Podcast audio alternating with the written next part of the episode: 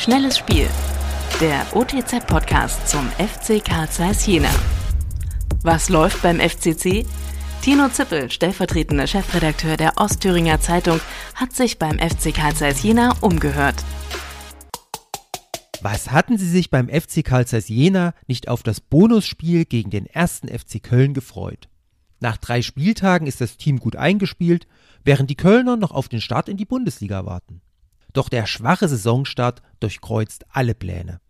Die Kölner bleiben der haushohe Favorit, weil sich das Zeiss-Team selbst noch finden muss. Die jüngste Leistung gegen Lok Leipzig lässt kaum darauf hoffen, den Bundesligisten wenigstens mit einem Tor zu ärgern. Während der FCC gegen den Berliner AK und die VSG Altklinike noch an der miesen Chancenverwertung gescheitert war, brachte das Team gegen Leipzig spielerisch nur wenig zustande. Zu viele blieben in der Partie unter ihrem Leistungsmaximum. Freilich setzt ein Duell gegen einen Bundesligisten neue Kräfte frei. Zeigt die Mannschaft endlich, dass sie sich nicht zu schade ist, um jeden Zentimeter zu kämpfen? Zum zweiten Mal in Folge muss Jena gegen den Gewinner der Bundesliga-Relegation antreten. Werder Bremen war vorige Saison verunsichert und ehrlicherweise nicht unbezwingbar an jenem Tag im Paradies. Der Unterschied zum ersten FC Köln?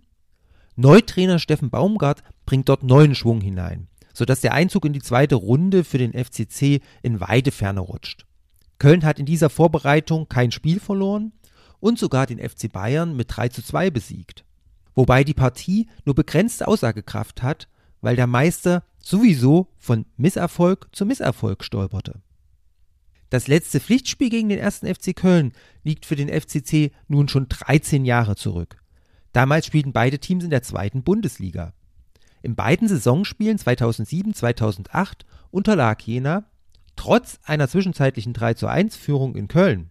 Nervenbündel Kasper Jensen im Zeiss-Tor hat es damals mit seinen Fehlern möglich gemacht.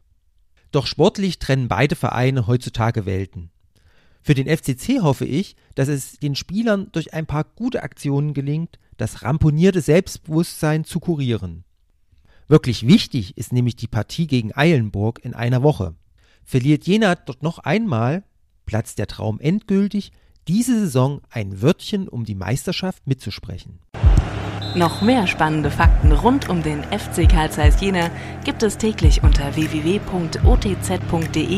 oder im aktuellen Fanmagazin Querpass.